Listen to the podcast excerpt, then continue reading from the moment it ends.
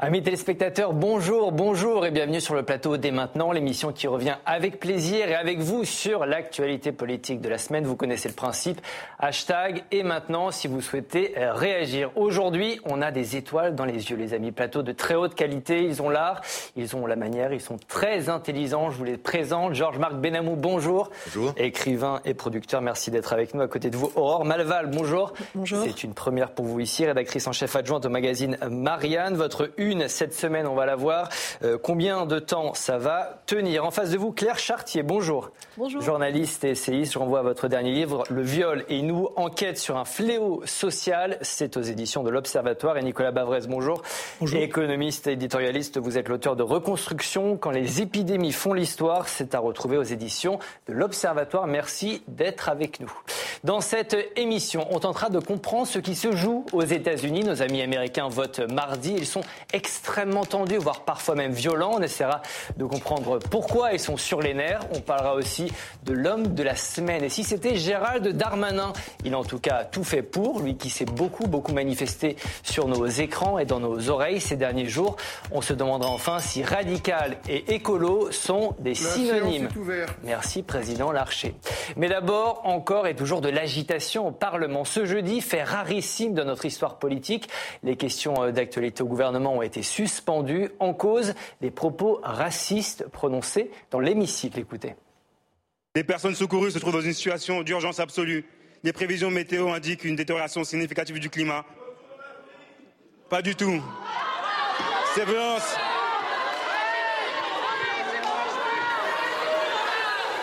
Quel est le député qui vient de prononcer cette phrase? Pardon Mais.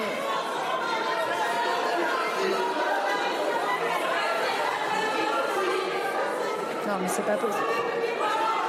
Non, mais. Attendez, mes chers collègues. Non, mais qui. Voilà.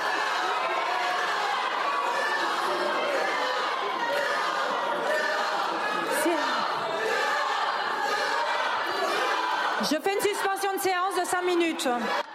Le député RN s'adressait-il au député noir Carlos Martins Bilongo, le député du Val d'Oise, ou aux migrants africains? Personne ne pourra jamais le dire. On va prendre un peu de hauteur dans ce débat, si vous le voulez bien, avec cette question est-il encore possible de débattre sereinement à l'Assemblée nationale? Deux invités sur ce plateau ne sont pas d'accord, mais alors vous allez le voir, vraiment pas du tout, du tout euh, d'accord. D'un côté, c'est Nicolas, de l'autre, Claire, vous avez 45 secondes chacun pour dérouler vos arguments.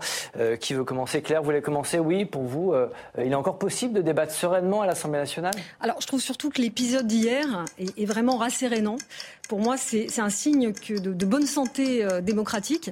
Ce qui aurait été terrible, c'est que euh, personne ne réagisse, qu'il n'y ait pas d'interruption de séance. On l'a vu, elle a été très rapide, cette interruption. Ensuite, tous les groupes euh, ont soutenu ce député de la France insoumise. Donc, c'est vraiment le corps, en fait, de la représentation politique qui s'est soulevé, qui a réagi face au virus du racisme. Quant au, au côté euh, effectivement très euh, explosif de la chose, euh, je pense qu'il faut quand même se souvenir que, et on ne s'en souvient pas parce qu'on n'est plus habitué avec ces majorités absolues, que le Parlement, c'est aussi effectivement des lieux d'échange très vifs. Simone Veil, qui est aujourd'hui à l'affiche dans un film qui lui est consacré, eh bien, ah, c'est trop tard. Eh ben, je développerai le reste tout à l'heure. Nicolas, vous n'êtes pas d'accord avec Claire Expliquez-nous, 45 secondes vous avez. En fait, euh, on n'est pas parfaitement en désaccord. Euh, ce qui a été montré hier, c'est quand même euh, extrêmement préoccupant. Pourquoi? Parce que c'est un propos qui est ouvertement raciste. Je ne crois pas du tout que ce soit à l'avantage du Parlement. Le Parlement, ça sert à voter la loi, à débattre et à contrôler le gouvernement. Là, il n'y a pas de débat, il n'y a pas de contrôle du gouvernement. Euh, c'est simplement la négation de ce que devrait être la vie parlementaire. Et pour notre démocratie, je pense que euh, c'est extrêmement grave. Les propos racistes, rappelez-vous les, les, agressions de Xavier Vallat contre Léon Blum dans les années 30. Aujourd'hui, c'est la même chose.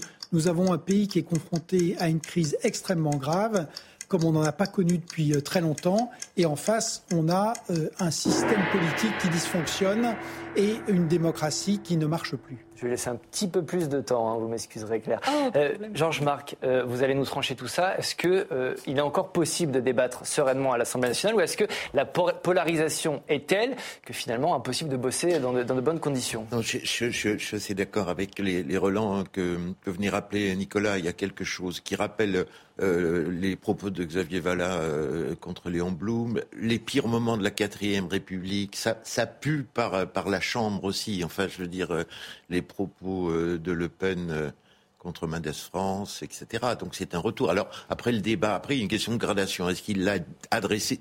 C'est quoi qu'il en soit, on entend le débat. C'est quoi qu'il en soit insupportable d'avoir le retour de ces expressions. Après, il y a une gradation. Je ne suis pas tout à fait d'accord avec les gens du parti Mais macroniste. Sans rentrer vraiment sur ce débat typiquement, moi, ce, qui m'intéresse, euh, c'est vraiment le, le, fonctionnement de l'Assemblée nationale depuis les élections législatives de juin. Deux groupes dans ce drôle de système de, de, de fin de Ve République qui ont intérêt à ce qu'il n'y ait pas de débat, c'est-à-dire LFI et leurs, les otages socialistes de de NUPES, et puis le Front National rebaptisé. Tous ces gens-là ont intérêt à parasiter le système au sein d'une sorte de parti unique centriste, etc. Donc c'est aussi lié à cette décomposition insupportable de la, de la Ve République où il n'y a plus de binarité. Voilà, le, dysfonctionnement du système est, très préoccupant et c'est pour ça que ça cette puanteur sort, me semble-t-il. Aurore, est-ce que c'est la traduction des, tiraillements, des tensions qui existent actuellement dans notre société aussi, peut-être? Alors bien sûr, l'Assemblée nationale n'échappe pas, euh, évidemment, euh, euh, ne serait pas un endroit comme ça qui, qui, échapperait totalement au, au, clivage qui traverse notre société. Mais moi, je pense quand même que, alors là, il s'agit d'un fait, je veux dire, tout à fait exceptionnel quand même sur le fonctionnement de, de l'Assemblée, puisque la séance a été interrompue. Mais c'est quand même, enfin, pour qui regarde un petit peu la, la chaîne parlementaire, Beaucoup, tout le monde, tout le monde regarde. qui ne regarde pas C'est ça la question. Pas. Euh, c'est les, les, les, interpellations, les mouvements d'humeur, les cris, etc. Enfin, on se souvient aussi quand, euh, euh, lors de précédentes législatures, certaines députées, enfin les cris de poule, lorsque Cécile Duflot avait pris la parole. Enfin, je pense pas que c'est particulièrement honorant à l'époque. Donc c'est quelque chose qui est quand même euh, qui se qui se passe. Il y a une sorte de, de je sais pas, euh, de, Enfin, il se passe des fois par des dire, choses. qu'il n'y a rien de neuf alors, Depuis le début de la législature en juin Alors, je, ne parle pas euh, qu'il y a rien de neuf. Enfin, on, revient à cette question du qu'il retourne en Afrique. A-t-il été prononcé au singulier ou au pluriel? Évidemment que s'il a été prononcé au singulier, comme vous l'avez dit, on ne le saura jamais, euh, c'est effectivement quelque chose euh, de neuf, ou en tout cas qui ne s'était pas produit depuis longtemps. S'il a été prononcé au pluriel comme une interjection en revenant sur le truc, c'est pas quelque chose d'adroit, c'est cependant des positions qui sont défendus par le Rassemblement national, enfin qui disent les migrants ont vocation à retourner en Afrique. Donc si ça a été une, un hurlement comme ça qui est prononcé, je ne trouve mhm. pas que ce soit spécialement euh, neuf. Nicolas, est-ce qu'il y a une spécificité quand même de cette législature depuis, euh, depuis juin, depuis nouvelle Assemblée nationale Je crois, oui. C'est-à-dire que le, le, spectacle qui est offert est quand même euh, euh, vraiment dégradant pour la démocratie. C'est ce que je dis. Le, on a un Parlement, enfin une Assemblée, parce que le, euh, le Sénat fonctionne différemment, mais on, a une assemblée qui dysfonctionne complètement. Et avec un, spectacle offert, si vous voulez, à un moment donné où la violence, c'est vraiment une arme de destruction massive de la démocratie. Et quand on a une assemblée qui donne tous les jours, alors là, il y a un débordement qui est parce que qu'on parle, j'allais dire, des migrants ou de l'orateur, de toute manière, le caractère raciste de cette interpellation ne fait euh, aucun doute. Euh, et, donc ce, type de propos ne devrait pas avoir euh, à, être tenu dans le, dans, le Parlement. Et donc ce qui se passe aujourd'hui, c'est vrai qu'on a, eu des incidents dans des précédentes législatures, qui mais c'était des incidents isolés. Ce qui est spectaculaire aujourd'hui, c'est que pour des raisons qui sont des raisons politiques qui ont été exposées, il y a une partie, en tout cas importante des députés, euh, qui finalement s'accordent sur le fait de transformer l'Assemblée nationale en chaos permanent. Vous dites que ça dysfonctionne, mais est-ce qu'il n'y a pas aussi peut-être clair une fonction euh, cathartique? Vous voyez, vous voyez ce que je veux dire? Les tensions dans la société moi, je, suis assez sensible à ça. à l'Assemblée nationale. Pas d'un point de vue du yoga ou de, du kung-fu. C'est l'Assemblée nationale. Je ne suis pas spécialiste de la vie parlementaire, mais il me semble qu'il y a quand même là quelque chose qui s'exprime, qui était demandé euh, par l'opinion, par les citoyens, c'est-à-dire d'une, euh, en effet, d'une vivacité démocratique et d'une conflictualité qui ne trouvait pas à s'exprimer sur un plan euh, institutionnel. Là, on est dans une assemblée, dans un hémicycle où, en effet, il y a une contestation, des opinions très divergentes qui s'expriment, une opposition qui joue peut-être euh, le jeu de massacre en en opposition systématique pour provoquer des élections anticipées, je ne sais pas, mais c'est une contestation qui trouve en tout cas à s'exprimer dans un cadre. Moi, ce que je trouve très intéressant dans l'épisode d'hier, c'est que finalement, ça a permis quoi? Ça a permis de remettre, enfin pas de révéler, parce qu'en fait ça toujours été là, mais en tout cas de mettre au jour le caractère xénophobe du Rassemblement national. Donc ça, bah, ça a quand même une vertu. non mais pardon, ça a quand même une vertu importante pour, un parti, pour un parti qui, donc on le sait, et avec Marine Le Pen à sa tête, ses vertus depuis longtemps, a lissé son image, etc. On voit bien là qu'on est là sur la matrice véritablement idéologique et émotionnelle du Rassemblement national, exprimée par un député qui n'est pas un novice euh, en politique, puisqu'il est entré en politique en 2015, et qu'il allait être nommé l'un des porte-paroles du RN par euh, Bardella si Bardella l'emporte. Donc tout ça est quand même très éclairant et finalement on a compris cela, ça s'est matérialisé, concrétisé hier par cet échange. Donc, on va étendre effectivement. je, vous donne, la parole dans deux secondes. D'accord. Sur, alors, la conception du Parlement, alors, je ne crois pas que ce soit un lieu de psychothérapie de défouloir. Je pense qu'il y a une tenue du verbe de la dispute au sens philosophique et non pas de l'invective. Mais c'est bien pour ça que je me suis réjouie de l'interruption de séance. C'est pas du tout comme la thèse de Camus, ça a été exprimé récemment. Entre la haine et l'invective, on n'est pas dans le domaine de la civilisation. C'est un lieu de civilisation. Le Parlement n'est pas la psychothérapie. Deuxième chose. Deuxième chose. Moi, j'ai le sentiment, c'est deux choses à dire que ça, ça, dévie de la stratégie de Marine Le Pen, hein, de diabolisation, etc.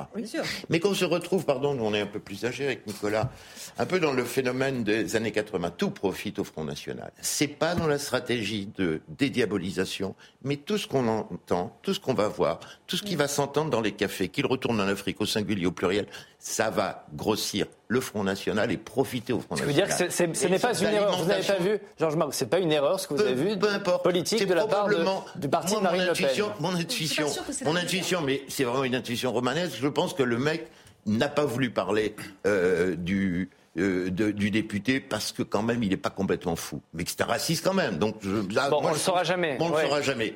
Mais cette faute-là va comme dans les années 80, four crématoire, dérapage, détail, etc. Diabolisation, reprofiter. Donc dédiabolisation, diabolisation, il y a une dialectique qui va continuer jusqu'aux prochaines échéances, on ne sait pas quand, à profiter à Marine Le Pen. C'est ça qu'il faut se dire. Et c'est ça aussi qu'alimente euh, LFI. J'aimerais qu'on entende Elisabeth Borne. Vous me permettez, Georges Marc? Je vous en prie. La première ministre qui a immédiatement réagi après cet incident, pour elle, ce genre de propos n'ont pas leur place dans l'hémicycle. Écoutez-la. Au nom du gouvernement, je tiens à le dire, le racisme n'a pas sa place dans notre démocratie. Nicolas, est-ce que c'est l'occasion aussi pour la majorité eh bien, de, se présenter comme le rempart face au Rassemblement national? Ça, effectivement, c'est ce qu'on tente de faire, mais je, le rejoins. Et là, je suis effectivement, je, suis en, désaccord avec ce qui a été dit, parce que euh, ce qu'on a vu, ça n'est absolument pas du débat on a vu une insulte raciste et une suspension de séance. Donc, si on avait une meilleure représentation euh, des Français à l'Assemblée et des gens qui se parlaient de manière euh, euh, argumentée, civilisée, y compris en étant sur des désaccords frontaux, ça, ça, serait positif. Ce qu'on a vu hier, c'est simplement euh, j'allais dire, la négation de ce que devrait être euh, un, Parlement. Regardez la vivacité des, euh, la vivacité des échanges à la Chambre des communes au Royaume-Uni. La différence, c'est que le speaker est neutre politiquement aussi. Donc c'est un peu son job de, mettre de l'ordre. normalement, la, la, présidence de, l'Assemblée, une fois qu'on est président. Il y a le de pivet. voilà, mais quel que soit le président ou la présidente, normalement, on est dans une fonction euh, dans une fonction de, de, neutralité aussi. Mais donc, si vous voulez, le spectacle offert, c'est ce qu'on a vu dans des normalement dans des plateaux dans, de télé de, mauvaise télé. Euh, non, ou, pas sur nos plateaux. Ou, des pays, ou, des pays où la démocratie euh, est plus que fragile. Donc le moment où une assemblée se transforme en pugilat, très franchement, c'est jamais un bon signe pour la démocratie. Moi, j'ai une question. Qu'est-ce que vous entendez par une meilleure représentation? C'est-à-dire, c'est quoi une meilleure représentation? Parce que les députés euh, qui sont à l'Assemblée ont été élus par les Français. Ils ont tous été élus. Euh, ou meilleure représentativité, le, mot serait, mieux choisi. C'est-à-dire que c'est vrai que euh, jusqu'à présent, le fait majoritaire, souvent, alors en dehors des périodes de cohabitation, mais le fait majoritaire écrasait un peu le débat public. Et on pensait que comme le débat n'était pas euh, à l'Assemblée, ça se déplaçait, la protestation se déplaçait dans, la rue. Donc le fait euh, qu'on ait euh, effectivement, puisqu'aujourd'hui, quand on prend le premier tour des élections euh, présidentielles, euh, par exemple, on a 56% des gens qui votent en dehors des partis qu'on appelait les partis de gouvernement. Mhm. Et en même temps, la représentation de ces 56% à l'Assemblée était extrêmement réduite. Donc maintenant, on a, une, on a la présence à l'Assemblée nationale. Mais si ça doit se traduire je disais, par un pugilat permanent, ça ne présente aucun intérêt. L'homme de la semaine. Ici, c'était Gérald Darmanin. C'est notre deuxième thème. Le ministre de l'Intérieur a multiplié les apparitions, euh, les apparitions médiatiques ces derniers jours. Il a notamment forgé un terme polémique, celui d'écoterrorisme. Il a aussi fait une proposition forte pour régulariser certains étrangers. Écoutez-le. Cela relève de l'écoterrorisme. Il y a des gens qui, euh, euh fichés S, c'est-à-dire euh, euh, radicalisés pour les services de renseignement français, pour l'ultra-gauche, veulent manifestement le, le, désordre et le chaos et nous ne pouvons l'accepter. J'ai résumé les choses dans le journal Le Monde en disant que nous devions être désormais gentils avec les gentils, c'est-à-dire avec les étrangers qui veulent travailler en France, euh, respecter nos règles, parler notre langue, être amoureux de notre drapeau et être méchants avec les méchants. C'est-à-dire que nous devons ne pas accepter que quelqu'un qui ne veut pas s'intégrer, qui ne respecte pas nos règles, qui commet des actes de délinquance ne doit pas rester sur le sol national. Et le service de qui, Gérald Darmanin, de lui-même? Écoutez, je sais pas, il n'est pas au service de l'intelligence, là. Hein. non, non, mais écoutez, moi, me parler à moi, citoyen, imposable, etc., en me disant, il y a les gentils et il y a les méchants, pardon, c'est scandaleux. C'est prendre les Français pour des veaux, des idiots, des analphabètes. Alors, je veux dire, je, suis pas en désaccord avec ce gouvernement et sur le fond, je peux discuter des propositions de M. Darmanin, mais c'est la forme qui vous, qui parler aux Français? Je sais pas, je suis peut-être peut-être comme disait Tocqueville, chaque nouvelle génération c'est un nouveau peuple. Hein. Et là aussi, peut-être que je suis trop vieux et un peu plus vieux que les cadras, mais je comprends pas qu'on parle comme ça aux Français, des Français. Donc c'est la forme qui vous en mais, mais la forme, c'est le fond. Enfin, c'est le fond qui revient à la surface il y a les gentils et les méchants. Enfin, écoutons ça. Non, euh, par-delà ça, mal nommer les choses, etc. Écoterrorisme, ça aussi, ça peut se discuter. Mais je suis profondément scandalisé par cette expression aux Français que je suis et que nous sommes. On ne parle pas aux Français comme ça. Claire, il n'y a pratiquement pas un jour euh, où, voilà, où Gérald Darmanin se manifeste à nous. Est-ce que c'est, il en fait un peu trop? Est-ce que c'est une communication efficace? On parle de communication pour le moment, mais on, parle, on ira sur le fond ensuite. Alors, bon, dans ce côté très agité, effectivement, on a fait le parallèle avec Nicolas Sarkozy, qui. Euh, non. non, mais c'est souvent le parallèle qu'on fait. atteint ce niveau de, de débilité, excusez-moi. De fait, ce que je veux dire par là, c'est qu'il euh, il y a des, des, similitudes avec Nicolas Sarkozy, dont il se réclame beaucoup, qu'il continue d'ailleurs à, consulter. Mais justement, je pense qu'il a pris euh, depuis le début soin, Gérald Darmanin, euh, de s'opposer à Nicolas Sarkozy dans la forme en disant euh, je viens d'un milieu très populaire, je parle comme tous les Français. Non mais pardon, laissez-moi juste mépriser, Non mais pardon, je, suis très en colère. c'est mépriser le peuple que d'imaginer cela. je comprends. Je, là, je ne discute pas le fond. Je dis simplement la forme. Il a très vite dégainé ces termes-là en disant qu'il parlait comme tous les Français, en disant que bah il sentait l'opinion, que ah bah, euh, comme dirait ma grand-mère, hein. non, comme dirait ma grand-mère, enfin cette espèce bon de sens, voilà, c'est le bon sens près de chez vous et avec des mots très simples. Donc là, c'est de ce point de vue-là. Il y avait un peu ça aussi chez Sarkozy, le côté bon sens. Oui, mais il y a aussi Nicolas Sarkozy renvoyait aussi un certain milieu bourgeois, etc., qui n'est pas du tout celui auquel renvoie euh, Gérald Darmanin et d'ailleurs à dessein. Donc je pense qu'il a, il joue une carte politique, donc au-delà de clairement, euh, à, mon sens. C'est indulgent. Hein. Enfin, non, je suis là, en tout cas, sur la forme, c'est ce qui me semble être le cas. Donc, il y a une manœuvre. Alors après, qui prennent les gens pour des imbéciles, en effet, moi, je l'ai pas, je l'ai reçu de la même façon que ah vous, hein, soyez ah clairs. non, mais je ne dis pas. moi, personnellement, j'ai reçu de la même façon que vous. Je trouve que c'est très démago. C'est extrêmement démago dans la, dans la formulation. Après, on parlera peut-être de sa proposition qui, là, me semble intéressante. Sur la forme, c'est ce que je, je, voulais souligner. Aurore, euh, vous voyez aussi un peu de Sarkozy euh, chez Bien Gérald Darmanin? euh, Oui, oui, tout à fait. Et d'ailleurs, dans ce, c'est ce que vous dites, Nicolas Sarkozy, on se souvient de cette expression parce que je pense que c'était la plus marquante à l'époque de on va, on va nettoyer ça au Karcher. Enfin, vous voulez, vous vous en débarrasser en interpellant. C'était voilà, parler à, cette Madame Michu dont on ne sait pas vraiment si elle existe ou non, mais en tout cas que les, les politiques, lorsqu'ils veulent faire peuple, lorsqu'ils pensent devoir s'adresser au peuple, adoptent volontairement un langage qu'ils jugent correspondre à ce bon sens populaire, en tout cas cette figure du bon sens populaire, qui d'ailleurs, je pense, ne recouvre pas nécessairement une réalité, mais en tout cas, c'est comme ça que c'est que c'est formulé. Donc c'est très clair cet aspect-là chez Gérald Darmanin, avec cet été très très occupé, où en fait à chaque chaque action, enfin c'était la, geste de Gérald Darmanin. Donc là, aujourd'hui, on et là, et là aussi sur le fond, Aurore, il y a peut-être un peu de, Sarkozy avec ce retour du thème de l'immigration, choisit sa proposition de régulariser certains étrangers. Il y, y, a du il y a du en même temps macroniste et il y a aussi cette filiation effectivement de la droite, parce que de toute façon, Gérald Darmanin est là aussi pour une raison, c'est-à-dire étouffer le Front National. Enfin, en tout cas, dans ce projet de loi immigration, il y a cette dimension de, ben voilà, si on règle ce problème, si on est suffisamment fort, donc le Front National s'épuisera. Donc effectivement, il y, a, ces deux aspects-là. il y a aussi le côté en même temps macroniste, j'insiste, parce que voilà, on, propose des choses, et d'ailleurs dans une dans une tradition qui, qui, semble être celle de ce nouveau gouvernement, qui est de proposer des choses qui existent déjà en les présentant comme des nouveautés.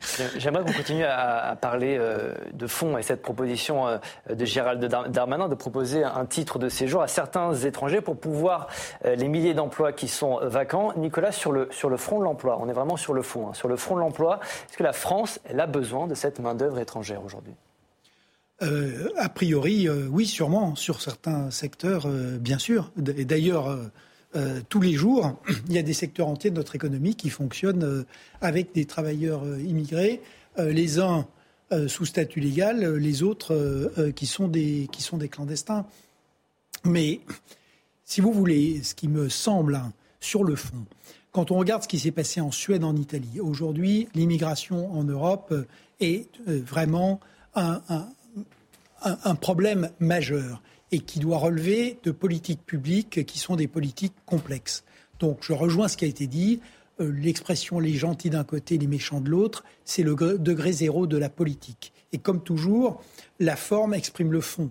C'est-à-dire que ce qui a été présenté comme pseudo-politique de l'immigration, c'est effectivement un, un, rebadigeon du en même temps, avec d'un côté M. Dussault qui est euh, censé incarner la gauche euh, et, qui lui euh, euh, doit faire de la régularisation massive, et Monsieur Darmanin qui lui est censé représenter une politique beaucoup plus, plus dure. Mais ça, ça ne fait pas du tout une politique de, de l'immigration cohérente. Et donc, on a déjà eu 29 textes. On va en avoir sans doute un, un 30 depuis 1980. On va en avoir un, un 30e. Et tout ça pour ne pas euh, régler, les, euh, euh, régler les, problèmes. Or, il, faut, il faut une politique de l'immigration, comme d'ailleurs il, J'aimerais entendre Claire et ensuite Georges Marc. Et, comme il faut des politiques sur un, certain nombre de, de grands domaines. Et, et donc les, et, entre ces deux absurdités, qui sont d'un côté l'idée qu'on doit faire de l'immigration zéro, ce qui n'a aucun sens, et de l'autre côté euh, l'idée que euh, euh, zémourienne qu'on doit rejeter les gens à la mer, pour reprendre les expressions qui ont été données sur les, sur les, sur les bateaux. c'est absurde. Je vais pas avoir, mon propos va pas être de sauver le soldat d'Armanin, mais je voudrais quand même souligner quelque chose qui, que je trouve intéressant dans les pistes qui ont été présentés, parce que ce n'est pas encore le projet de loi. Et tout le débat va avoir lieu, donc on va avoir l'occasion de, voir vraiment ce que euh, Gérald Darmanin a dans le ventre sur ce dossier-là. Mais euh, c'est la philosophie, le message qui me semble intéressant, c'est que euh, il est très explicitement dit dans ce qui en tout cas ce qui nous est présenté comme le, le, futur projet de loi, le fait que l'immigration est peut-être bénéfique pour la France que euh, nous, notre pays peut tirer profit euh, donc du travail des immigrés. Et ça, je trouve que ce propos-là, qui était aussi euh, celui finalement de Nicolas Sarkozy, mais il n'était pas d'une certaine manière présenté comme cela. Mhm. C'est un propos qui on voit une forme de témérité quand même dans le contexte. Vous l'avez évoqué, Nicolas, en, faisant allusion aux, pays étrangers, mais en France aussi. On sait que la France, les Français, euh, les trois quarts des Français considèrent qu'il y a trop d'immigrés en France. Donc la question de l'immigration, euh, elle part de là. C'est-à-dire que nous allons vraisemblablement avoir besoin, et nous avons déjà besoin, de euh, ces immigrés. Or, la population n'en veut pas. Donc effectivement, on est quand même assez coincé. Donc un projet qui met sur la table les choses, parce que c'est exactement ce qu'il fait, en disant bah oui, on va avoir besoin d'un certain type d'immigrés, ça me paraît intéressant. Et deuxième point, c'est sur l'intégration, très rapidement. Sur l'intégration, il y a un accent qui est porté sur l'intégration et ça me semble absolument essentiel. Et je voudrais citer euh, le haut fonctionnaire Marcelong, euh, qui euh, en fait a présidé une commission sur la nationalité dans les années 80, dont la droite s'est inspirée et qui disait la nationalité n'est pas la clé de tous les problèmes de l'immigration. Ce qui est essentiel, c'est l'intégration. Donc on est là aussi sur un point clé de cette fameuse politique Nous vous avons compris, Claire. Georges Marc, vous vouliez réagir La, question, c'est de se demander si finalement les inquiétudes des Français devant les fameuses OQTF qu'on découvre, qui est l'obligation de quitter le territoire, qui signifie au fond la perte de contrôle sur notre destin et sur nos flux, les flux migratoires. Cette préoccupation-là, elle a été euh, entendue. Or, c'est les limites du en même temps. On ne peut pas dire il y a les gentils, il y a les méchants, il y a ceux qu'on va intégrer sont, de manière un peu simpliste. Et au fond, ça pose la question de la greffe d'Armanin sur le en même temps macroniste. Mm. Est-ce que ça a marché? Pardon, et je trouve que le, parallèle avec Nicolas Sarkozy trouve ses limites. Nicolas Sarkozy, celui dont on parle et qu'on a assez bien connu là aussi avec euh, Nicolas Bavrez, il est euh, le Mozart provocateur et dérapant, en effet, mais il a une efficacité régalienne terrifiante quand il est euh, ou terrible en tout cas quand il est euh, au ministère de l'Intérieur, puis au début au pouvoir. Là, ça n'a pas marché. Darmanin ne, ne, ne, marche pas, il ne rentre pas dans un ADN où le régalien euh, n'a pas trouvé sa place dès le départ chez Macron. Donc est-ce que les Français ont compris euh, cela, cette politique complexe Je n'en suis pas sûr. Le temps donnera-t-il raison à Édouard Philippe et Agnès Buzyn Le gouvernement a-t-il bien géré l'épidémie de Covid-19 Oui, si l'on en croit cette étude de la revue anglaise Nature Human Behavior, citée par Le Monde. Elle a fait un comparatif de deux années de Covid aux États-Unis et dans 27 pays européens et on constate que la baisse de l'espérance de vie est moins importante en France qu'ailleurs. Dit plus simplement, nous avons mieux résisté à la pandémie que les autres pays du monde et pourtant, et pourtant nous sommes les seuls au monde à avoir engagé des poursuites judiciaires contre des ministres. Écoutez. Mon objectif, c'est de montrer, non pas du tout, non pas du tout que nous avons tout bien fait. Euh, aucun pays n'a tout bien fait, je vais vous dire. Aucun responsable politique ne peut dire regardez, j'ai tout bien fait. C'est pas du tout ça que je dis. Ce que je dis, c'est que ni pour Agnès Buzyn, ni pour Olivier Véran, ni pour moi, ni pour aucun des collaborateurs qui ont travaillé avec nous, il y a d'infraction de caractère Et je ne cherche pas à me défausser sur quiconque. Mhm. J'étais le chef du gouvernement. Euh, et j'assume toutes les responsabilités prises par l'ensemble des membres de mon gouvernement. Et je vais vous dire, Thomas Soto, c'est ça être un chef. un chef, ça ne se défausse pas sur ses subordonnés. Jamais.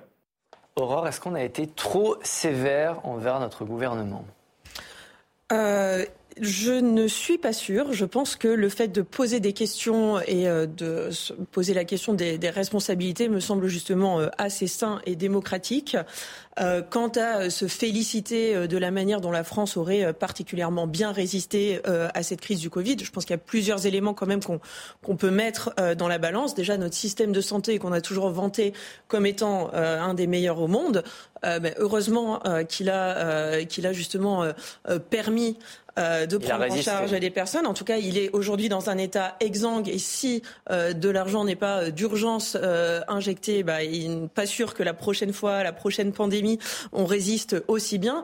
L'autre élément aussi peut-être, il faut considérer la population dans son ensemble. Quand on voit notamment les, les, les, populations qui ont eu le plus à souffrir du Covid et notamment aux États-Unis, qui sont confrontées bah, déjà à un système de santé qui n'est pas du tout notre égal et des problématiques d'obésité et, et de, de, de mauvaise santé, en tout cas de la population qui, ne sont pas comparables avec la population euh, française. Donc selon vous, on n'a pas été trop sévère, si je résume un non, petit peu. Non, je ne pense pas qu'on a été trop sévère. Je pense qu'au début, il y a eu de, vrais cafouillages. L'Italie était déjà euh, confrontée euh, à cette pandémie de manière très violente. Il y a eu peut-être, en tout cas, de se poser la question, y a-t-il eu un retard à l'allumage Qu'est-ce qu'il en a été Comment ont été gérés les stocks de masques Là, on parle de, poursuites mm. judiciaires, de poursuites de certains membres du gouvernement. Nicolas, quand on, quand on fait ça, quand on poursuit devant les tribunaux, les, les ministres. C'est pourquoi? C'est parce qu'il y a une défaillance aussi de, dans la responsabilité politique de nos dirigeants? Euh, C'est une manière de compenser cette, cette, absence de responsabilité politique? Assurément. En fait, euh, ce qui est compliqué sur l'épidémie de Covid, c'est que là encore, c'est un, un, événement qui a été un événement complexe. Donc, euh, quand on regarde avec le recul, on, on s'aperçoit que pratiquement tous les gouvernements dans les pays développés ont effectivement commis des erreurs plus ou moins lourdes au départ. Donc, il y a eu un effet de panique qui a été géré avec les confinements. Et en revanche, Ensuite, la vaccination a permis de refaire le, terrain perdu. Et, là, euh, c'est pour ça que de la plupart, des, à une exception, qui est les États-Unis, où le taux de vaccination reste. Nicolas, vous êtes avocat. Moi, j'aimerais vous entendre justement sur cette idée de responsabilité pénale des ministres. Non, mais ce qui a été fait en France est une absurdité sans nom. Ah, voilà. Euh, le, fait, le fait d'aller prendre, perquisitionner et, prendre l'ordinateur du ministre de la Santé en pleine pandémie, mais c'est absolument euh, invraisemblable. Donc il y a un principe de, euh, de séparation des pouvoirs, euh, que la justice joue son rôle, puisque du coup, effectivement, on a eu des milliers de plaintes, donc mmh. que, la justice mmh. les examine, les traite, les classe en partie ou regarde. Mais l'idée... En, pleine crise, si vous voulez, c'est comme si pendant pendant une, euh, une guerre déclarée, vous allez perquisitionner le, ministre de la Défense et récupérer les. Euh, on, est, on, nage en pleine déraison. Donc la justice française dans ce dossier dysfonctionne euh, de, de, de, manière. Euh, de manière avec vous, le Parlement, la justice. Claire, Alors là, pour l'instant, justement, je suis assez d'accord. C'est-à-dire que je pense que cette fièvre procédurière qui s'est emparée euh, de la France, à mon avis, reflète un glissement assez problématique. C'est-à-dire que la question qu'elle pose, en fait, c'est est-ce que des dirigeants doivent être jugés pénalement pour des actions politiques? Donc c'est quand même on sait bien que la caractéristique, euh, finalement, même du politique, c'est euh, de devoir choisir euh, parmi des solutions qui comportent toutes un risque. Donc il n'y a jamais de solution parfaite. Donc forcément, vous êtes toujours... Vous êtes dans une situation de complète incertitude. Et en plus totalement nouvelle, enfin. Donc vous êtes forcément euh, sujet à la critique. Et on parlait tout à l'heure du Parlement. Ce qui serait là tout à fait salutaire, c'est que le Parlement, de fait, il y a une commission euh, qui s'empare du sujet, et c'est au Parlement de regarder si le politique a bien agi. Mais, mais pas du tout je vous donne la, parole dans deux secondes. J'aimerais qu'on écoute euh, Agnès Buzyn. Agnès Buzyn, qui, elle, a été mise en examen. Edouard Philippe, lui, a été placé euh, sous le statut de témoin assisté. Agnès Buzyn, mise en examen, a affirmé qu'elle avait, elle, alerté Emmanuel Macron dès le mois de janvier, mais qu'elle n'avait pas été entendue par Emmanuel Macron. Écoutez-la nous n'avons pas arrêté de nous réunir et nous avons agi. Nous avons fait des commandes, nous avons fait. J'ai lancé le plan Orsan dans les hôpitaux avant mon départ, le 14. Donc nous avons agi sans arrêt. Je comprends, mais vous n'avez pas eu accès au président de la République et c'est lui qui a mené personnellement cette bataille contre la pandémie. il y a, si vous voulez, le problème que euh, nous avons eu à gérer, c'est un déni complet des autorités scientifiques nationales et internationales. L'a compris euh, sur ce plateau, il y a eu des dysfonctionnements, notamment, euh, en tout cas, il y a des dysfonctionnements, c'est ce que vous dites, euh, Nicolas. Est-ce que vous êtes d'accord, Georges Marc, on a été trop sévère? Est-ce qu'il y a un dysfonctionnement même dans la, dans la manière dont on, a, dont on poursuit nos ministres et nos responsables politiques?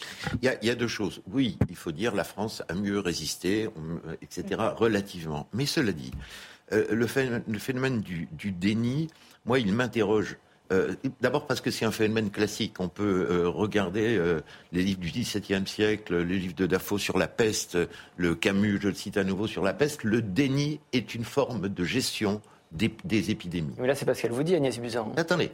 Or, quand on lit la très bonne enquête du Monde, et quel que soit, quoi qu'on pense d'Agnès Buzyn qui a quitté le navire, qui a été forcé à quitter le navire, etc et pour avoir fréquenté un peu l'intérieur du pouvoir et écrit et décrit les mécanismes du pouvoir, entre fin décembre et le 8 février, elle n'arrive pas par le président de la République. Cinq semaines.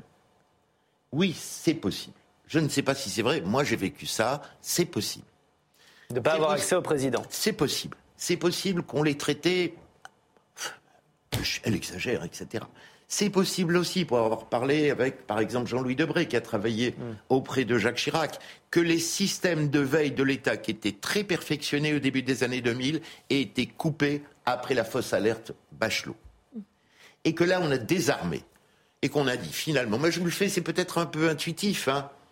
Elle exagère, hein, on s'est planté avec Bachelot, elle nous a foutu dans la merde, et on a désarmé. Et les systèmes de veille que les journalistes et que... On ne va pas refaire l'histoire de l'épidémie, euh, Jean-Jean. Moi, je parle vraiment de maintenant et des suites. Pendant six semaines, on n'a pas été assez réactif. Ça, tout le monde le dit que les journalistes de la nouvelle génération, qui sont formidables, enquêtent sur ces six semaines dont parle Buzyn, quels que soient ses torts. Question simple. Question simple. Ouais. Est-ce qu'on assiste Oui, Nicolas. Euh, Madame Buzyn, et que je voudrais, c'est que c'est une pandémie mondiale. C'est pas une épidémie en France. Et il y a une chose qu'elle indique et qui est tout à fait juste, c'est que la première responsabilité majeure, c'est l'OMS. Parce qu'en matière de déni, euh, ça a été quand même incroyable. Euh, une organisation qui était une organisation dont c'est le métier avec des scientifiques et qui a couvert les autorités chinoises et qui volontairement euh, a accepté de masquer le risque. Et là, si vous voulez, sur pour l'OMS, il y a un problème qui est un problème majeur et que on a complètement gommé on en reparle, au fur et à mesure. et là-dessus, Incontestablement, elle a raison. Très rapidement. Est-ce que justement cette procédure, qui émane, je le répète, de plaintes, donc ces plaintes, il faut bien leur apporter une réponse dans un état de droit, c'est comme ça qu'on fonctionne, cette procédure permet justement de mettre en lumière ce, dont on est en train de débattre. S'il n'y en avait pas, je pense qu'on en parlerait une commission, ça pourrait tout à fait être le cas, une commission. Mais la Cour de justice, justement, devant laquelle est prévu pour juger les politiques dans l'exercice de leurs fonctions. C'est pas non plus le tribunal euh, classique euh, dont, euh, dont, auquel est soumis tout. Bon, on en reparle. On va, on faut qu'on avance avec cette question. Faut-il faire du bruit pour se faire entendre des militants écolos? En tout cas, les actions radicales se multiplient. Elles sont parfois violentes, comme la semaine dernière dans les Deux-Sèvres, où une manifestation, une mobilisation a tourné à l'affrontement avec la police. À cette occasion, Yannick Jadot a été chahuté par des activistes. Sa voiture, vous le voyez, a été vandalisée. Quelques heures plus tard, voici ce que déclarait Sandrine Rousseau. Il faut que Yannick Jadot entende que là, on a besoin d'aller euh, dans une écologie qui soit une écologie, de retrouver euh, l'écologie de, combat qui a été l'écologie pendant des années. La manière dont il euh, présente l'écologie interroge et interroge des manifestants qui, eux, s'engagent pleinement dans ces luttes-là. Aurore, il y aura un congrès des écolos euh, en décembre pour désigner le futur patron euh, du parti. Est-ce que euh, on voit avec ces, dernières semaines, toutes ces, toutes ces pics, toutes ces actions Est-ce qu'il y aura une prime à la radicalité dans ce congrès? Est-ce qu'on assiste finalement à la primaire des écolos en direct en ce moment? Oui, alors je pense que la prime à la radicalité va même au-delà d'Europe Écologie Les Verts. J'ai l'impression que c'est quelque chose qui transcende absolument tous les courants de notre société aujourd'hui. On est dans une prime à la radicalité un peu partout.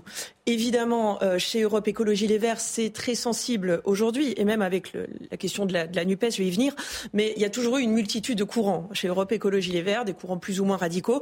Dans les années 90-2000, on va dire que les Verts sont devenus un parti de gouvernement, aussi à la faveur des élections européennes qui leur ont donné un statut, euh, chose de plus euh, respectable, entre guillemets, en tout cas de plus apte à figurer dans des... Dans, des exécutives ou en tout cas des, des Parlement.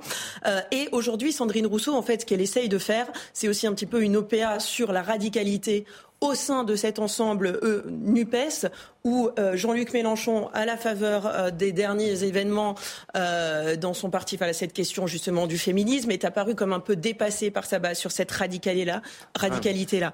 Et donc Sandrine Rousseau a tout intérêt à pousser ce coin face à justement Est-ce que c'est caricaturé si je dis qu'il y a actuellement deux écologies, une écologie de combat comme Sandrine Rousseau et une écologie plus respectable entre guillemets? Depuis 30 ans, il y a toujours eu deux écologies qui se sont combattues, vous l'avez dit. Il y a grosso modo une écologie gauchiste, disons-le, c'est pas euh, radical, c'est gauchiste. Hein, euh, Madame Rousseau est une gauchiste au sens euh, traditionnelle et une écologie proche de la social-démocratie pro-européenne qu'incarne Jadot. Voilà ce qui se joue depuis 30 ans. Donc la balance entre est-ce qu'on s'allie, est-ce qu'on s'ouvre, est-ce qu'on devient des verts allemands euh, et qu'on pèse 10-15% du pouvoir comme en rêve Jadot, Copenhagen-Bandit, ou est-ce qu'on revient à 2-3%, on occupe les médias, on pèse rien sur le plan électoral? C'est ce qui est en train de se jouer, c'est-à-dire qu'il y a un putsch des gauchistes dont le premier élément, je suis désolé de le dire, a été l'affaire euh, Bayou quoi qu'on pense de M. Bayou, de ce qu'il a euh, fait, de ce qu'il n'a pas fait, parce qu'il n'y a pas de justice, etc.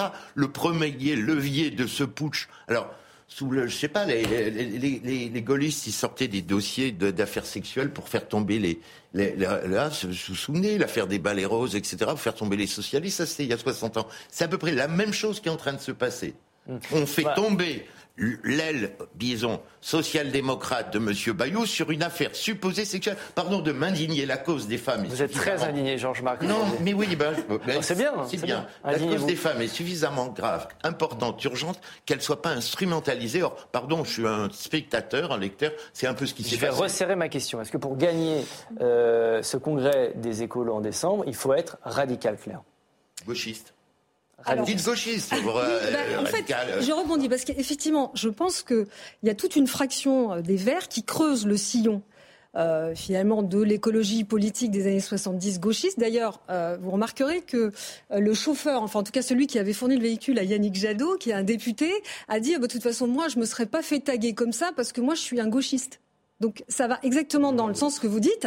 Et on voit effectivement remonter en puissance ce courant-là dans l'écologie, euh, qui est un courant anticapitaliste, en fait, qui croise la cause environnementale avec la dénonciation du capitalisme, qui s'est alimenté, enfin, qui s'est redoublé de la dénonciation du néolibéralisme. Ça fait d'ailleurs des gros succès de librairie, et on voit bien cette montée en puissance. La question qui se pose, c'est que, avant d'abattre le capitalisme, il faut emmener la société aujourd'hui. On n'est plus dans le contexte des années 70. L'urgence, elle est absolument terrifiante. Donc là, il s'agit d'emmener tout le monde. Donc moi, je me demande de quelle manière on peut emmener tout le monde en prétendant, en, associant comme ça, en menant ce combat. Là, pour le coup, je, vais vous faire entendre quelqu'un qui n'est pas, à mon avis, d'accord avec vous. C'est Karima Deli, la députée européenne Europe Écologie Les Verts. Pour elle, l'écologie est forcément radicale. Écoutez-la. L'écologie est forcément radicale parce qu'elle veut un autre modèle. Donc on arrête de croire qu'il y en a qui sont pour l'écologie radicale, il y en a qui sont moins pour l'écologie. C'est pas vrai. L'écologie en soi est radicale. Bah l'écologie de combat, c'est de montrer à quel point tout le monde fait partie notamment de ce plus beau. Mais quel est le plus beau combat vraiment hein, que de sauver l'humanité et de se dire on va vivre mieux demain? Je pense justement que le gros problème, c'est que l'écologie est idéologisée aujourd'hui. C'est bien ça la difficulté, c'est-à-dire qu'elle peut provoquer des réactions épidermiques dans le camp de ceux qui jugent qu'il est urgent de ne pas aller trop vite, parce que précisément, il y a trop d'idéologie là-dedans. Et que si on nous rebat les oreilles avec l'anticapitalisme, eh bien effectivement, on perd de vue l'essentiel, qui est d'agir pour lutter contre le dérèglement climatique. Et c'est ça qui nous arrive aujourd'hui. L'écologie est forcément radicale? C'est ce que nous dit Karim Adeli. Est-ce que vous êtes d'accord? Est-ce qu'il peut y avoir une, une écologie plus euh, parlementaire, plus gentille, pour reprendre le terme de, Gérald Darmanin non, il ne s'agit pas qu'elle soit plus gentille, mais qu'elle soit euh, tout simplement plus efficace. Et c'est vrai que le brouillage idéologique fait qu'aujourd'hui, on, précisément, euh, l'écologie joue vraiment contre son camp. Parce que euh, il y a une question qui est maintenant bien documentée, hein, qui est la question nucléaire. il n'y a pas de transition écologique possible sans nucléaire l'opposition frontale au nucléaire fait que, eh bien, on n'arrive pas à, construire un modèle euh, soutenable de transition dans notre euh, dans la question, c'est quand on voit de rapport en rapport, on voit qu'on est en retard sur, dans, dans, les mesures bah, euh, pour lutter contre le réchauffement climatique. Est-ce que ces actions, c'est pas une manière, une manière d'éveiller les consciences Je crois que c'est le, si vous voulez, il y a, cette radicalité. Pardon, le, mais le côté radicalité à gauche. Hein. Il y, a, il y a quand même une deuxième question qu'on n'a pas posée ici, c'est que derrière la radicalité, vous avez la violence. Et là, c'est quelque chose qui est absolument inacceptable parce que, à juste titre, le combat, vous ne pouvez pas euh, euh, lutter pour les, contre les violences faites aux femmes et expliquer que la violence a vocation à être utilisée contre la société, contre les institutions y compris pour faire de la transition Justement, Alors, ce qui, est intéressant, je trouve, par rapport à la radicalité, c'est que effectivement, l'écologie aujourd'hui se trouve face à un constat d'échec. C'est pour ça, en fait, qu'il y a cette, cette radicalité qui est brandie. Et d'ailleurs, et, et, cette radicalité, elle est différente justement des groupuscules gauchistes qui précédaient, qui étaient peut-être beaucoup plus violent que ce qui se passe aujourd'hui. Aujourd'hui, notre société offre une radicalité molle. On jette de la soupe sur des œuvres d'art pour protester contre le climat. Tout le monde, enfin je veux dire n'importe quel euh, euh, jeune euh, citoyen peut se dire ok moi aussi je vais faire une action estampillé radical. Et je pense que c'est aussi pour ça que euh, ce, ce, que c'est prôné aujourd'hui, que, que ELV dit il n'y a pas d'écologie sans radicalité. C'est que cette écologie de gouvernement, finalement, rapport de GIEC après rapport de GIEC, on voit que ça n'a pas suffi. En tout cas, c'est le constat qui est fait aujourd'hui par les militants. C'est que c'est presque un acte de militants désespérés, en quelque sorte, Georges Marc. Il y a moyen d'emmener les gens. Je pense qu'on a un grand spectre de radicalité, puisqu'on emploie ce, ce, terme, de la radicalité molle, vous avez raison, et qui est assez anti-civilisationnelle, la radicalité dure l'éco-terrorisme, en tout cas s'il mm. existe, il y a quand même des scènes de violence. On a des exemples venus des, des États-Unis sur des, des, passages à l'acte ultra-violents. Donc la palette, pardon, de réaction peut être euh, inquiétante. Enfin, jusqu'à euh, ces gens qui vont monter sur le, cette nuit sur le Panthéon. C'est la génération Greta Thunberg. Éco-anxiété, etc. Il y a peut-être une question générationnelle, effectivement, aussi. C'est pas contre vous que dis ça, Marc. euh, vous parliez des États-Unis. On va justement partir aux États-Unis avec ce SOS, SOS démocratie en détresse. C'est notre dernier thème. Mardi prochain, les Américains votent pour renouveler leur Parlement, Chambre des représentants plus un tiers du Sénat.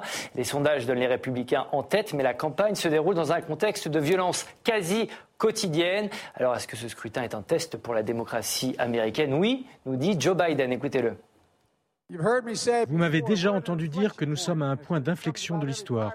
Cela se produit toutes les cinq ou six générations. Tant de choses ont changé en Amérique et dans le monde que les décisions que nous prenons, les décisions que vous prendrez au cours des deux ou trois prochaines années détermineront le sort de ce pays. Ce n'est pas une blague. Pour les dix ou vingt prochaines années, il y a beaucoup de choses en jeu. Claire, est-ce que ce scrutin mardi est un test pour la démocratie américaine? Alors, je pense que euh, George Biden fait euh, une erreur. On comprend très bien euh, son appel. Joe. Joe Biden. On comprend très bien son appel à sauver la démocratie pauvre, Joe. Il a déjà beaucoup sur les épaules.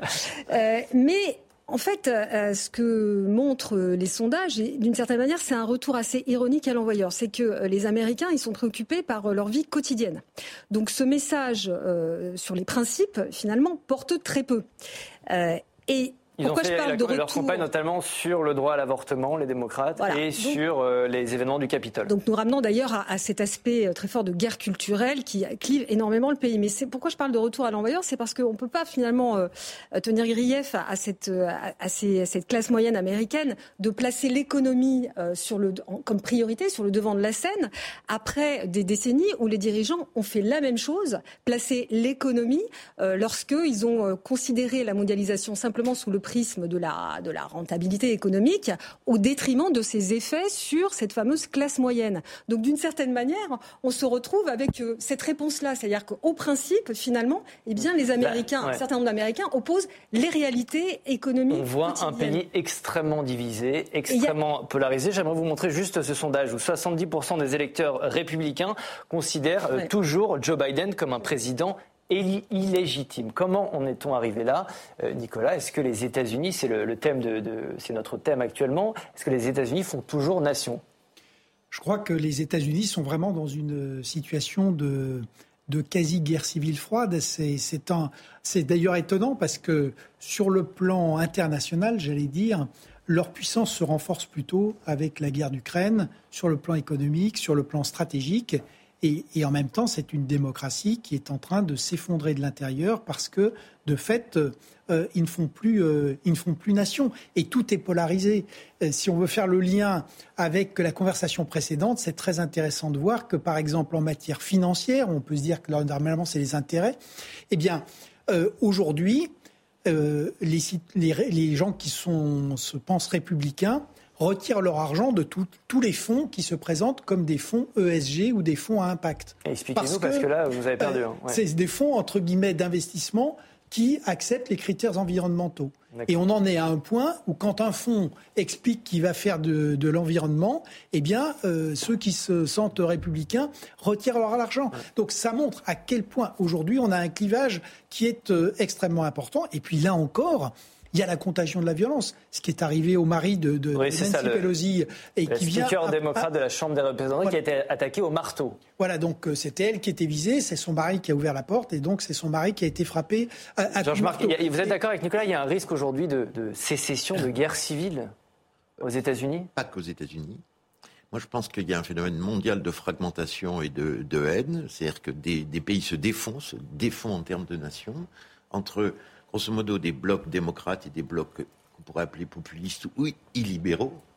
On voit bien sous l'effet euh, l'opposition entre le simplisme et les, réseaux sociaux émotionnels. Enfin, ça a, été, articulé et la pensée complexe.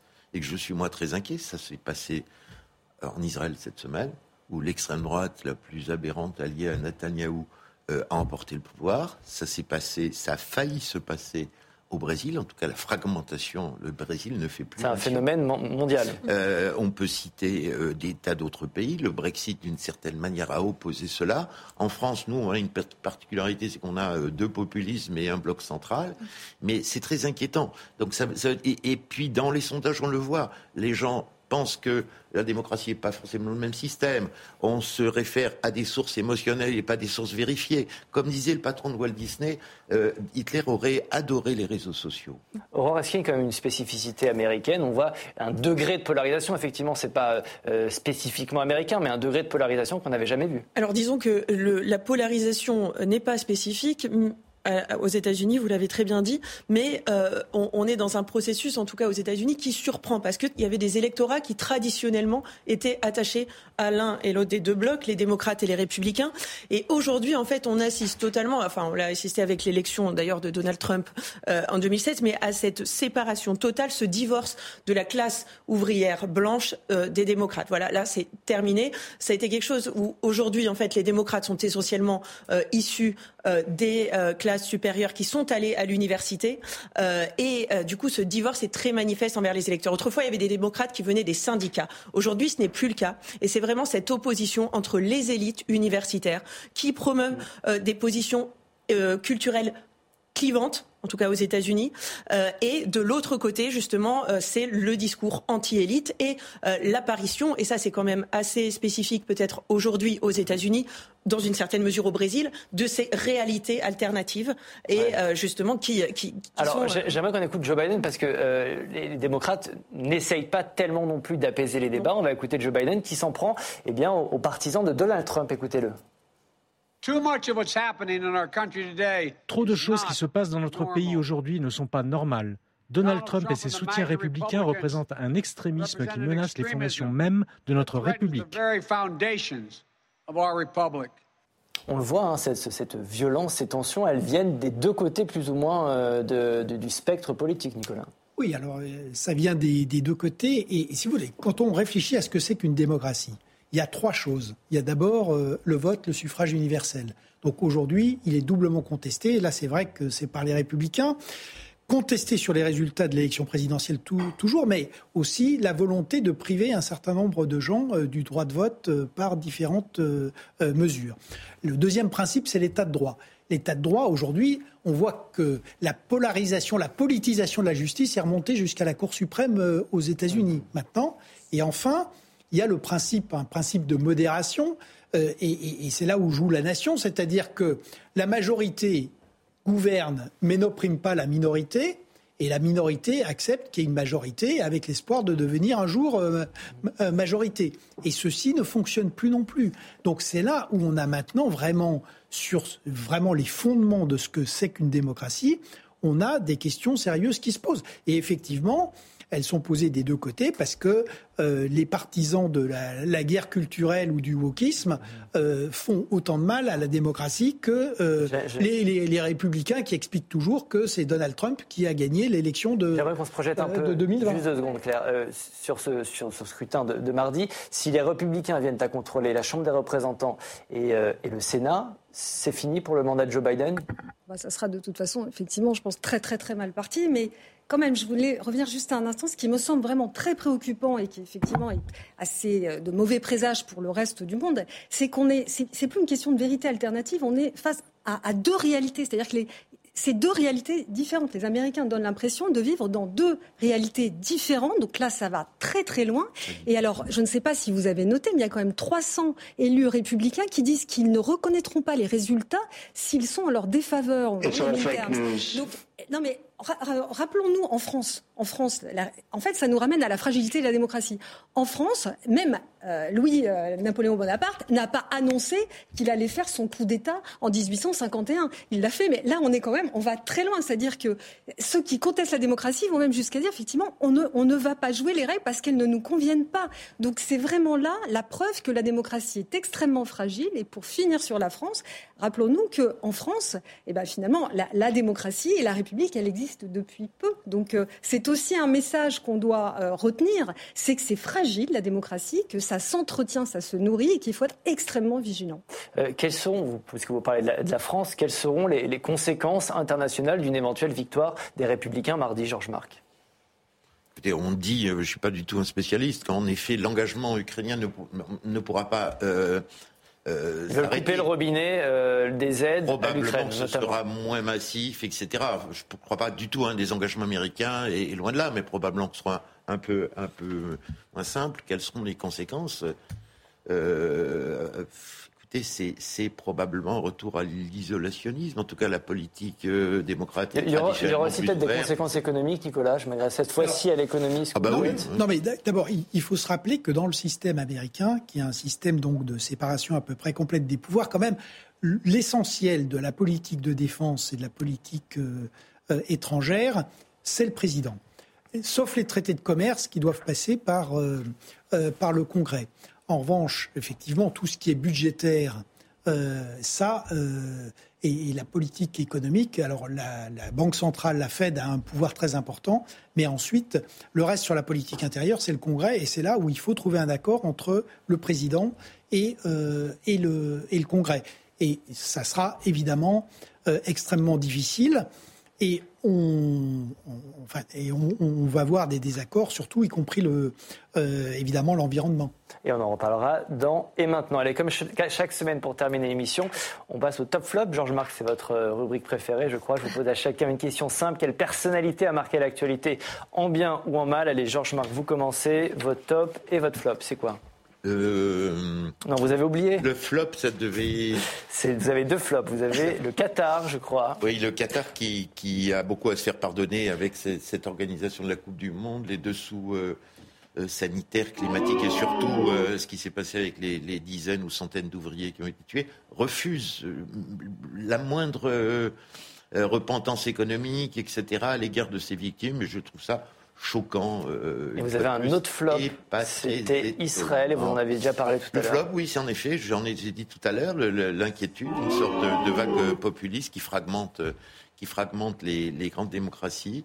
Et euh, Israël n'y échappe pas, avec une progression de l'extrême droite euh, du parti sioniste religieux, qui a des propos assez ahurissants et qui veut supprimer la Cour suprême israélienne, par exemple, pour revenir à ce que vous disiez et qui attaque euh, ces piliers de la démocratie. Donc c'est préoccupant. Aurore, votre top, votre flop Mon top, c'est sur le rapport de la Mivilude, euh, enfin que je juge salutaire. Hein, naturellement, c'est pas l'augmentation des dérives sectaires euh, que, que, je salue, mais voilà, le, ce rapport pointe justement le, le, lien, en tout cas, entre la pandémie qui a donné un nouvel essor aux charlatans, aux gourous du bien-être et qui Pardon. Et du coup, ce, ce rapport euh, alerte à, à, juste titre et j'espère qu'il permettra à des personnes de, de, se méfier davantage. Et votre flop? Et mon flop, eh bien, c'est sur cette expression du RN-NUPES, euh, de renvoyer comme ça dos à dos, ou en tout cas de pousser des cris d'orfraie parce que, mon Dieu, le RN et la NUPES voteraient ensemble des motions de censure. À quoi sert une motion de censure qui n'aurait pas pour but de renverser le gouvernement, qui devrait échouer euh, Emmanuel Macron. Claire, Alors, top, flop Greta Thunberg, d'abord, deux tops en fait. Deux tops. Euh, parce qu'à l'aube de cette nouvelle COP, bah, on a grandement besoin de figures euh, d'incarnation euh, de ce qui devrait être, bah, j'en parlais tout à l'heure, la première des priorités dans laquelle s'enchassent toutes les autres, et, notamment son appel à la rationalité. Là aussi, ça fait écho à toute notre discussion, puisque euh, elle, elle, répète, c'est pas la première fois qu'elle le dit, mais que les scientifiques sont choqués de voir à quelle vitesse se dérègle le climat et qu'il faut les écouter. Et votre deuxième top. Et mon deuxième top, c'est Lula, parce que bon, c'est pas l'incarnation de la pureté en politique, Lula, mais quand même, je ne peux que me réjouir vraiment du fait qu'il ait provoqué le départ d'un dirigeant euh, autoritaire qui se fiche éperdument de la séparation des pouvoirs, qui mise sur l'armée, les fake news et qui n'a pas hésité à assigner euh, l'Amazonie. Euh. Nicolas. Votre top, votre flop, en 20 secondes. Deux tops rapides. un hommage à Pierre Soulages d'abord, un immense peintre, et, qui nous a laissé non seulement son œuvre, mais le, euh, Conque, qui est euh, avec euh, les, vitraux qui sont magnifiques, inciter tout le monde à aller visiter le musée de, Rodez. Et, l'autre top, c'est Richie Sunak, nouveau donc nouveau premier ministre britannique, indien d'origine, 42 ans, et, le fait qu'il arrive au pouvoir, d'abord le contraste avec le chaos créé par Madame Truss est, étonnant. Et il arrive au pouvoir exactement au moment où l'Inde passe devant le Royaume-Uni en termes de PIB et où l'Inde devient la cinquième puissance mondiale. Merci, Président Larcher. C'est la fin de cette émission. Merci d'avoir participé. Merci à tous les quatre. Merci à vous derrière votre écran. On me crie dans l'oreillette que vous êtes des milliers et des cents, en tout cas toujours de plus en plus nombreux. Merci. Continuez à nous suivre. Je vous rappelle que vous pouvez revoir cette émission en replay et en podcast. On se retrouve la semaine prochaine, même jour, même heure, même endroit. Bye bye.